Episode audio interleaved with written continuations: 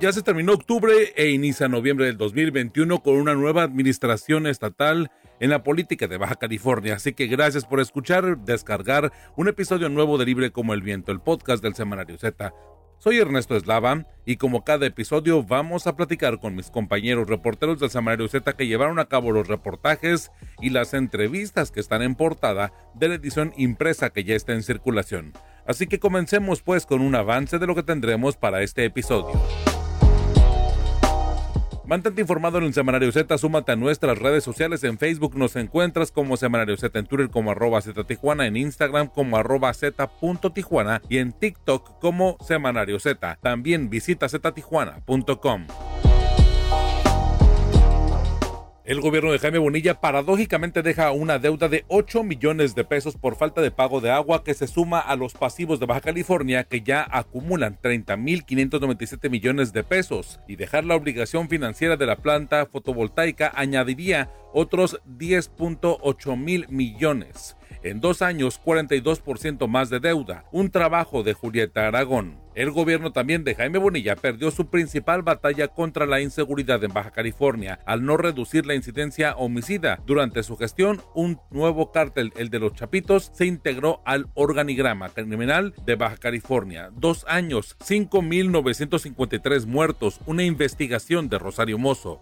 La gobernadora electa Marina del Pilar Ávila Olmeda está consciente de que su primer año de gobierno no tendrá margen de inversión. Lo suyo será sanear las finanzas de Baja California, pues recibe una administración con una crisis financiera. De la entrevista exclusiva nos platica Adriana Navarro Bello. Estás escuchando Libre como el Viento, el podcast del Semanario Z. En dos años, 42% más de deuda es uno de los reportajes titulares del semanario Z que ya se encuentran en circulación. Esto en alusión al tema del bienio que ya concluye, que está, pues dependiendo de cuando escuchen este podcast, se habrá terminado ya el, el bienio de Jaime Bonilla Valdés al frente del gobierno del estado de Baja California en esta administración, en donde, bueno, pues prácticamente la economía que le tocará enfrentar y los retos financieros a la nueva gobernadora Marina del Pilar Ávila Olmeda, pues serán bastante significativos. Y bueno, para hacer este análisis, este trabajo que se encuentra en la página 9 del semanario Z que ya está en circulación, nos va a platicar acerca de esto, eh, pues Julieta Aragón. Julieta, eh, hablemos de, cuál es la deuda que deja Bonilla eh, al gobierno de Marina del Pilar y bueno, dónde se encuentran precisamente o dónde ha encontrado el equipo de transición precisamente estos adeudos. Hola Ernesto, gusto en saludarte a ti y al auditorio, comentarte que el gobierno de Jaime Bonilla Valdés dejará una deuda directa de largo plazo de 15.500 millones de pesos, estimó Marco Antonio Moreno Mejía, próximo secretario de Hacienda del Estado. La deuda financiera está compuesta básicamente de la reestructuración de créditos por 12.500 millones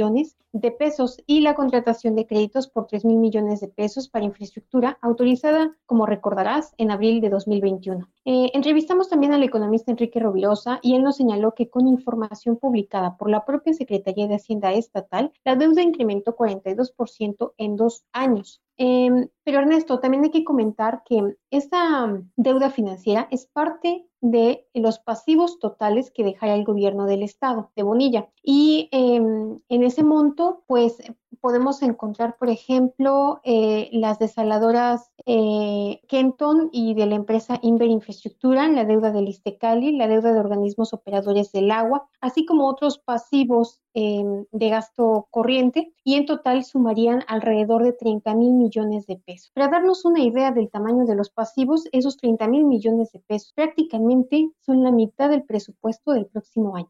Eh, como comentabas, ¿dónde la transición encontró algunos adeudos? Bueno, en gasto corriente, por ejemplo, comentarte que eh, a septiembre de 2021 el gobierno de Bonilla, paradójicamente, debía 8.635.170 pesos por consumo de agua potable. También debía 61.4 millones de pesos por asesorías externas, 36.4 millones a medios de comunicación.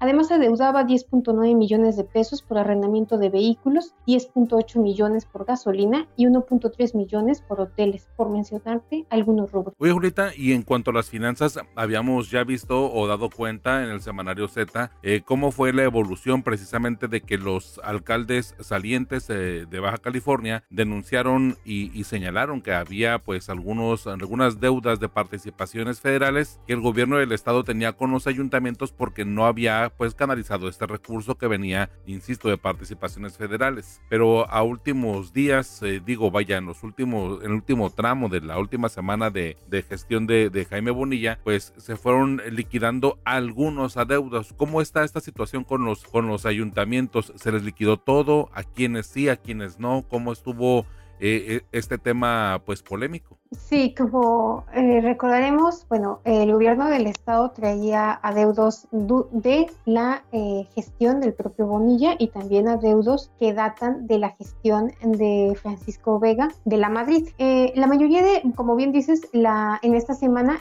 se vio sobre todo pues que la Secretaría del Estado transfirió recursos, ¿verdad?, a los ayuntamientos. En la mayoría de los casos, el gobierno de Bonilla pagó las participaciones federales y estatales que debía por el periodo de su gestión, con excepción de Mexicali, al que, según el tesorero Roger Sosa, todavía le deben 15 millones por concepto de interés. Hay que recordar también que el 27 de octubre el Ayuntamiento de Mexicali, eh, bueno, le, le depositaron 263.8 millones de pesos, que sumados a los 100 millones de pesos que le había transferido el gobierno estatal a principios de mes, pues ya prácticamente se compensaba el adeudo que tenía el gobierno estatal durante la gestión de Bonilla. Ahora, en el caso de Tecate, Tijuana y Ensenada sí se les pagaron las participaciones con intereses eh, en lo referente a el adeudo que se generó durante la, eh, durante la gestión de Bonilla. Pero Tijuana, Mexicali y Tecate todavía eh, pues se les deben alrededor de 552 millones por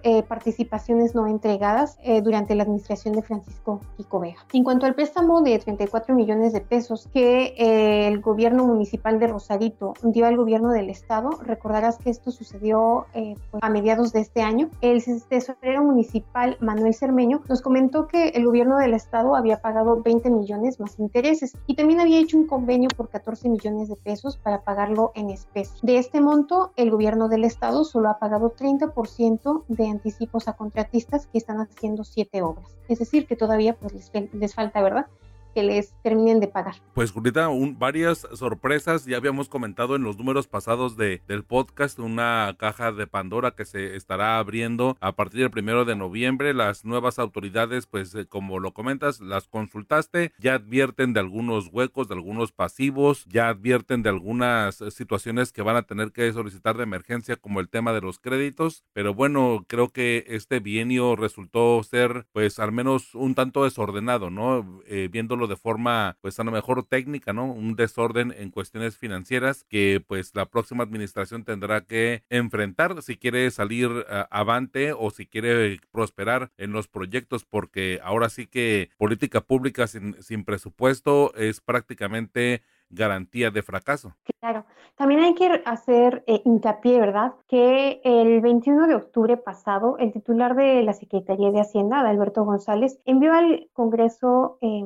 local el informe de gestión del tercer trimestre de 2021, es decir, del periodo de julio a septiembre, donde, bueno, eh, se observa, por ejemplo, la, cuánto deben eh, y los ingresos que se han tenido en el Estado. Sin embargo, este documento no está eh, que público, no, es, eh, no está en páginas de la Secretaría de Hacienda, no se puede consultar y entonces bueno, en ese sentido, eh, el economista Rovirosa Miramontes señaló, bueno, que es muy importante, ¿verdad? Dado que ya tenemos por lo menos dos administraciones que se han ido con grandes pasivos y que han demostrado tener desorden financiero, que se transparente más el ejercicio del gasto público. Y entonces él señalaba la necesidad de que los legisladores de la 24, perdón, de la legisladores de 24 legislatura, pues no fueran más cómplices del mal manejo financiero en el Estado y pues hagan cambios legislativos para que, por ejemplo, em, el reporte financiero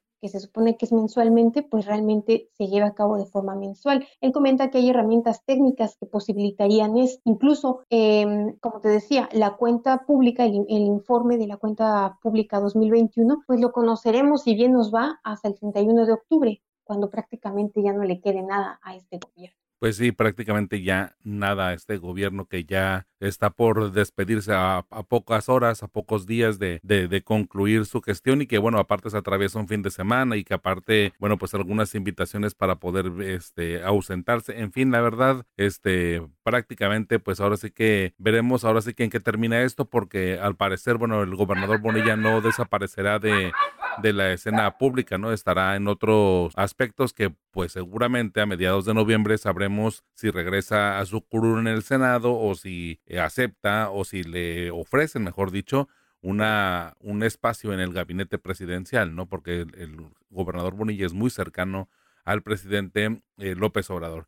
Pues Julieta, te, leemos eh, en verdad este, esta situación que pues es un reto más que creo yo que a lo mejor Marina del Pilar o bueno, creo yo ningún candidato que, que se postuló para la gubernatura de Baja California eh, a mediados del año pues eh, hubiera pensado o hubiera sentido que alguien o el que el gobernador tuviera este tipo de desorden cuando él fue candidato y estuvo en la oposición, vamos a llamarlo así, o, o no de forma oficial, pues realmente siempre lo cuestionó, el asunto de el desaseo de las finanzas y pues bueno, terminó cayendo en lo mismo que cuestionó, ¿no? Por supuesto, sí, es correcto lo que dice. Así es, terminó haciendo lo que justamente criticó a los panistas, ¿no? El hecho de no entregar a tiempo las participaciones federales es uno de los ejemplos. Así es. Bueno, eh, Julieta, tus redes sociales para mantenernos en contacto, abrir el debate y bueno, pues ahora sí que pensar eh, en el futuro administrativo del gobierno del estado. Mi Twitter es arroba la maga de Alavi. Mi correo electrónico es juli.ara.dom.gmail.com. Perfecto, Julieta, te leemos ahí en el semanario Z que ya se encuentra en circulación y bueno, pues en verdad no sé si este con muchos ánimos o no, pero es un reportaje bastante extenso que se ubica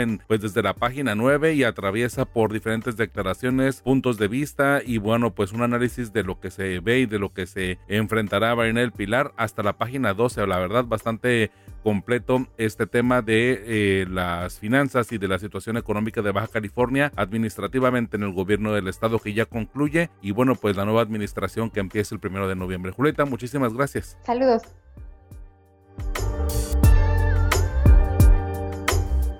Ya tienes tu Z, recuerda que cada viernes puedes encontrar la edición impresa de nuestro semanario con los voceadores. Z, libre como el viento.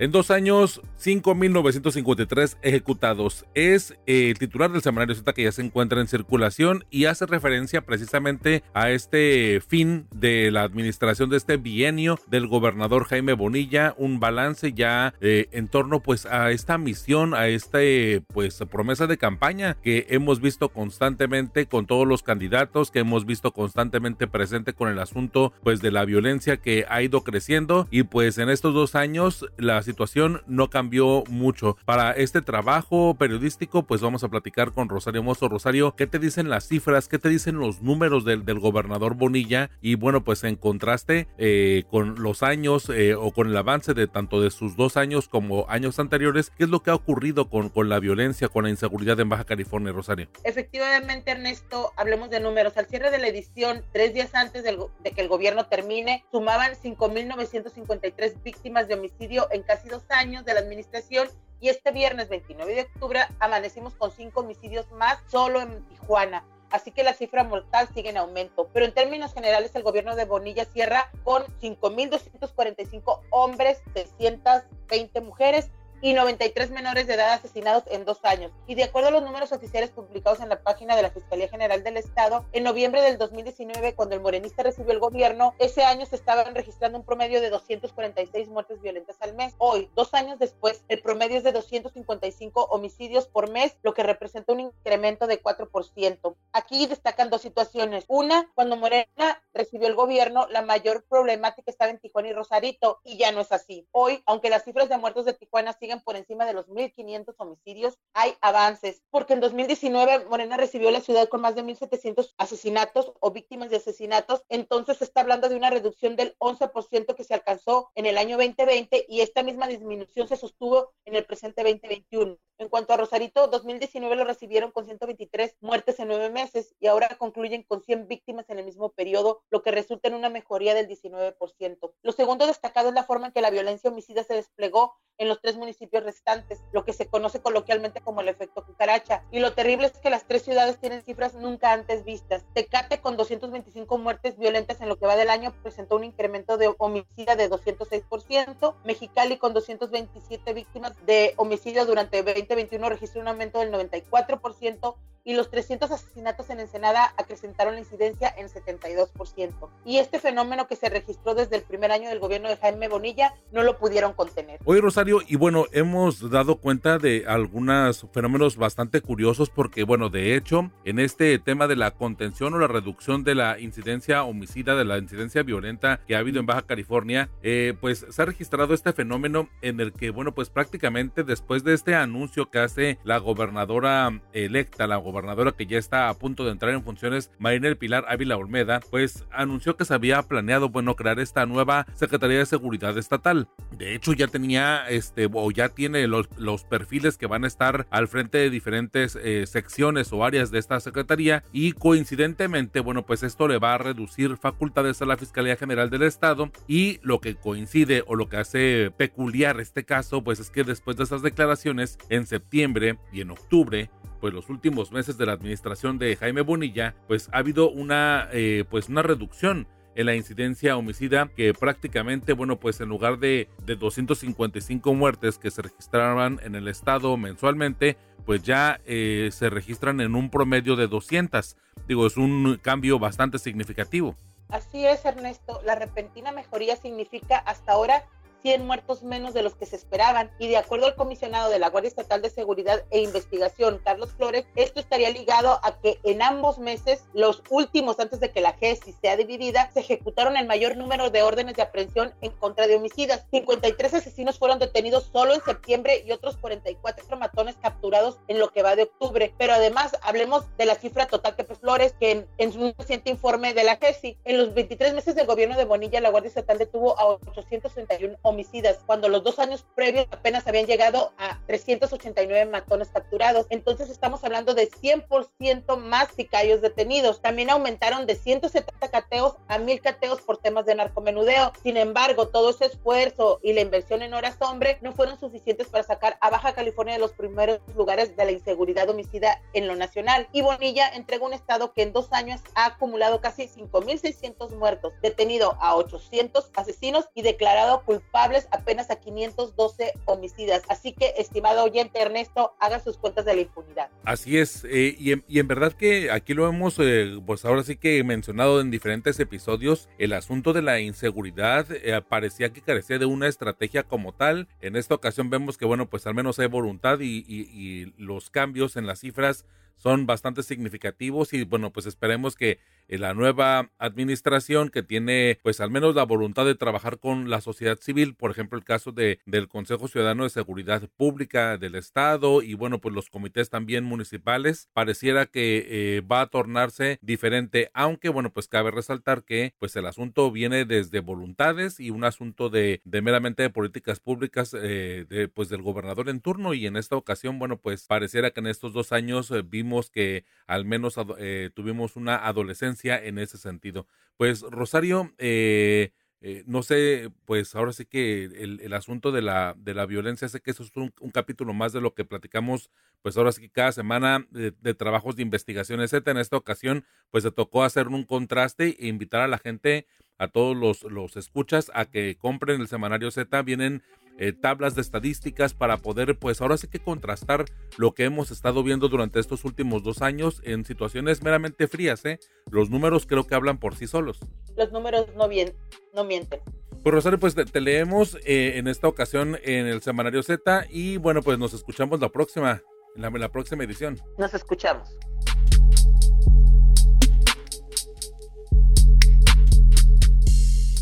Cada viernes por la tarde puedes descargar un episodio nuevo de Libre como el Viento, el podcast del Semanario Z. Encuéntranos en Spotify, en Google Podcast o en iTunes. Suscríbete y no te pierdas Libre como el Viento, el podcast del Semanario Z.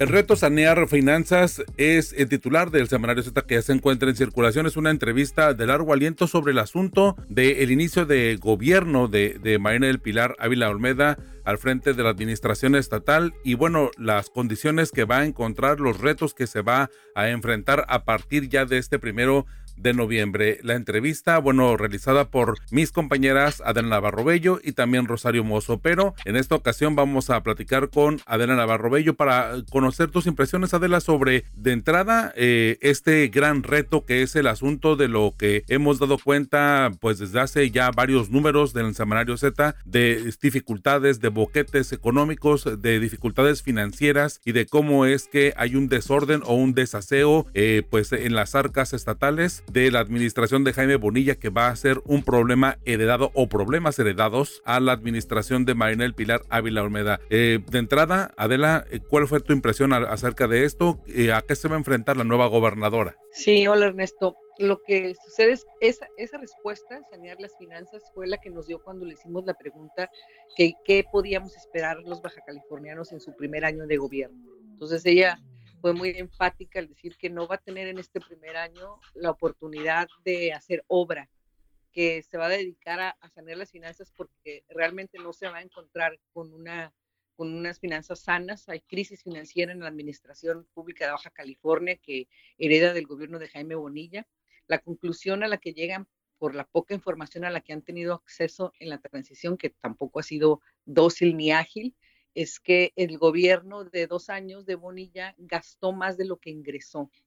Por eso tuvo que recurrir a créditos, a, créditos de corto plazo, créditos de largo plazo, anticipación de, participaciones federales y, de hecho, también la, recursos extraordinarios que el presidente de la República le hizo llegar a Baja California. Entonces, entró mucho dinero, pero no se invirtió nada, todo se gastó hasta, el análisis que tiene en estos momentos. Entonces, por eso el primer año, pues lo van a dedicar tanto la gobernadora como su equipo a sanear las finanzas para poder administrar de manera eficiente, esperemos, eh, la administración baja californiana dimos cuenta de que eh, bueno, una de las primeras actividades previas a que ya tome protesta o eh, oposición esta Marina del Pilar Vela Olmeda en el gobierno del estado es esta firma eh, sobre el combate a la corrupción y bueno buscar el tema de la transparencia. Evidentemente bueno pues ahí hubo un mensaje bastante directo ya a pregunta expresa de, de nosotros sobre el asunto de, de, la investigación de casos anteriores, evidentemente, pues haciendo referencia a, creo yo, el más escandaloso, el más mediático, que fue el asunto de, lo que se conoció como los moches a principios de la administración de Jaime Bonilla. Pero a ustedes, ¿qué les comentó Adela? Hay una tarea pues importante con el tema de la corrupción, no solamente eh, en nivel ahora sí que general, sino eh, particularidades como dentro de las comisiones eh, del agua e incluso dentro de la policía, ¿no? Así es, sí, sí, fue una pregunta si va a combatir la, corrupción, si le va a conceder la impunidad al exgobernador, el primer exgobernador de Morena que hay en el país, que es el baja californiano Jaime Bonilla. Ella dijo que no va a haber impunidad, aún sea el gobernador saliente, que se van a investigar los casos tanto del sexenio Kiko Vega, que se va impune durante estos dos años, como del sexenio saliente. Efectivamente, eh, comentó el caso de, de, Los Moches, que fue un reportaje que se publicó en noviembre del 2019.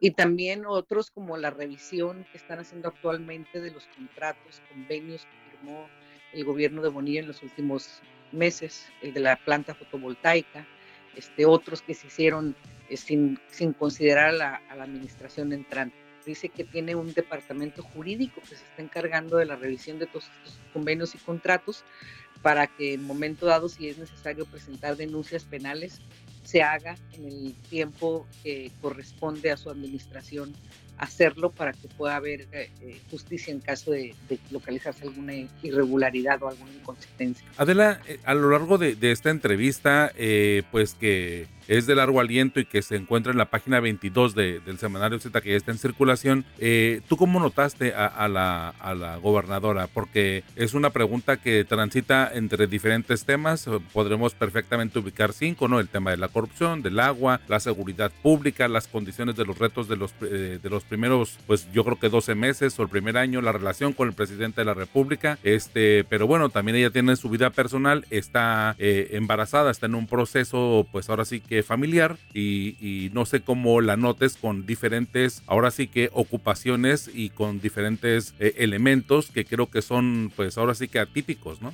No, no, ella está, está muy concentrada ahorita. Desafortunadamente dice que no ha tenido la, la colaboración del gobierno saliente para hacer una transición ordenada, que ha habido, eh, le han ocultado información en, algunos sectores como el del agua o la, la cuestión financiera pero pues se está confiando en el equipo que presentó el día de ayer, que va a integrar su gabinete para las primeras acciones. Eh, nos, nos, dijo efectivamente que no va a tomar eh, la, la, incapacidad por maternidad, que ella va a continuar trabajando, eh, que obviamente pues se ausentará unos días por razón de, de su parto, pero ella va a continuar eh, llevando las riendas de la Administración Pública de Baja California en enero próximo, que es cuando espera a, su hijo, a su segundo hijo. Eh, él se ve muy confiada en su equipo, en su proyecto. Está hablando también de reinstalar la Secretaría de Seguridad Pública de Baja California y de regresar una corporación policíaca que se concentre en la prevención y, la y el trabajo de inteligencia al Poder Ejecutivo, recordamos que cuando se crea la Fiscalía General del Estado, también a finales de 2019, el gobernador Bonilla se deshizo de la Secretaría de Seguridad Pública y entregó esta corporación y, toda la institución a la Fiscalía, quedándose el, el, gobierno de Baja California sin el control de la investigación, sin el control de la prevención en materia de seguridad.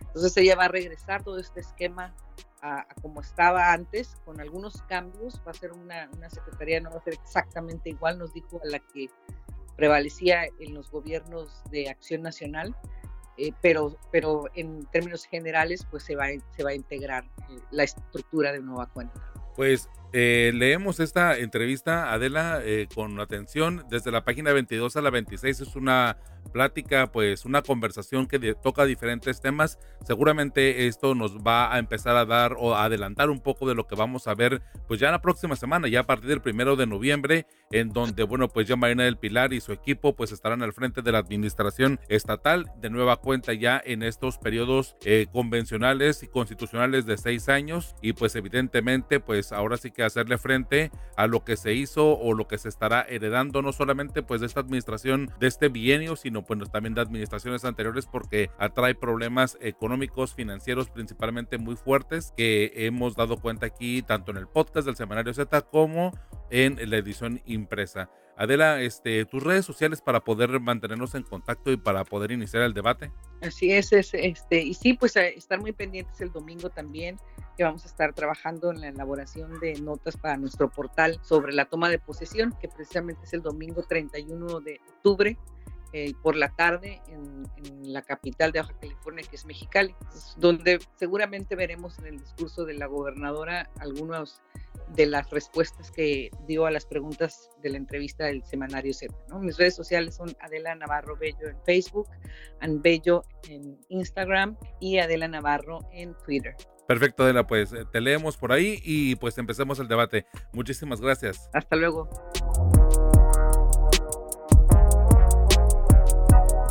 Y bien, como cada viernes por la tarde, puedes descargar un episodio nuevo referente a nuestra edición impresa del Semanario Z. Gracias por acompañarnos y por pasar la voz y recomendar este espacio informativo semanal. Gracias también a mis compañeros, bueno, a mi compañera Julieta Aragón y a mis compañeros, la editora general de información Rosario Mozo, Adriana Navarro Bello y a René Blanco, codirectores del Semanario Z, al valioso apoyo de todo el equipo de periodistas y también del personal administrativo del semanario. Soy Ernesto Eslava, me encuentras como arroba Ernesto Eslava en todas las redes sociales. Y ya saben, yo los espero el próximo viernes en Libre como el Viento, el podcast del Semanario Z. He was warm, he came around like he was dignified. He showed me what it was to cry. Well, you couldn't be that man I adored. You don't seem to know, seem to care what your heart is for. Hoy toca una efeméride que creo que es un poco personal, pero se las voy a compartir. Les comento que el pasado 27 de octubre de 1997 fue cuando Natalie Imbruglia lanza su versión de Tom. Antes, Imbruglia tuvo pues prácticamente cuatro versiones y la primera de ellas fue en danés. Así que creo que nos viene a bien un poco de nostalgia que pues de alguna forma tiene este can tiene esta cantante que tuvo mucho eco antes de empezar este nuevo siglo antes de que terminara la década de los 90. Así que escuchemos a Tom de Natalie Imbruglia y nosotros nos reencontramos el próximo viernes en Libre como el Viento, el podcast del Semanario Z. So I guess the fortune teller's right. Should have seen just what was there and not some holy light. But you crawled beneath my veins and now I don't care. I have no luck. Just so many things that I can't touch and touch.